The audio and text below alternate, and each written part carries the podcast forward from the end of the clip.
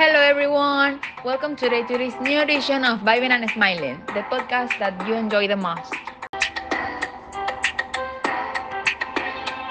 Today, we will talk about the movie Soul.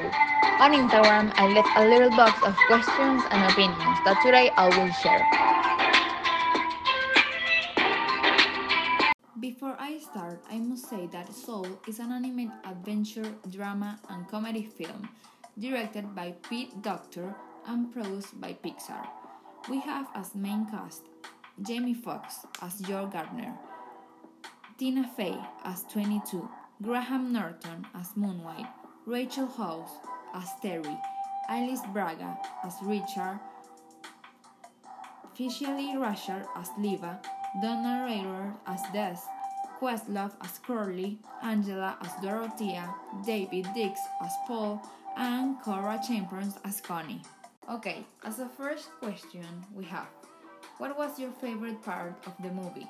When 22 got to experience the simple joys of life. I love this scene.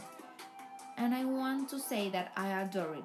The fact that 22 was able to sit there and contemplate the beauty that surrounded her, the simple joy of life, a father and his daughter, two friends talking about who knows what, a simple made seed falling from a tree right into her hands, and, and someone who has sat in his backyard just to live and breathe the fresh air. I can completely relate to this amazement. The world is beautiful place. We just have to take the time to appreciate it more and not focus on the little things in life. One phrase that when you hear it, you say, wow. I'm going to live every minute of it. Joe's motive finally comes full circle by the end of the movie, with him realizing that the best part of living isn't chasing a mission or catching hold of a fleeting dream, it's just living. Would you recommend this film? Why? Just because Soul dares to touch on novel ideas like life after death and the things that make life worth it, and how it's easier for us to remind ourselves every mistake than to thank ourselves for every little thing and just what is your favorite character?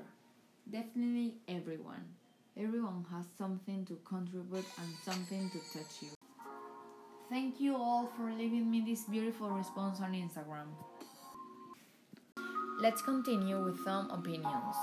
Reviewer a scott highlights the role of new york in soul not only is it a story about death, jazz, and the search, it is also a story that shows the urban in a fearful way, with its sound and smell, but also moments of almost spiritual beauty, as when the sunlight sneaks through the leaves and buildings of New York. Soul is a deep and moving experience. The plot is very good, the animation is excellent, and the soundtrack is beautiful. Pixar makes us reflection on life. Almost excellent, a film that makes you think. Really innovates from the studio and cinema in general. The soundtrack is very good and goes very well with the theme. Very well with the theme. The animation is excellent and well detailed. Thank you so much for all the support today. I hope you enjoy this podcast as much as I do. And well, people who have not seen this movie, the time has come. You really will not regret it. Bye.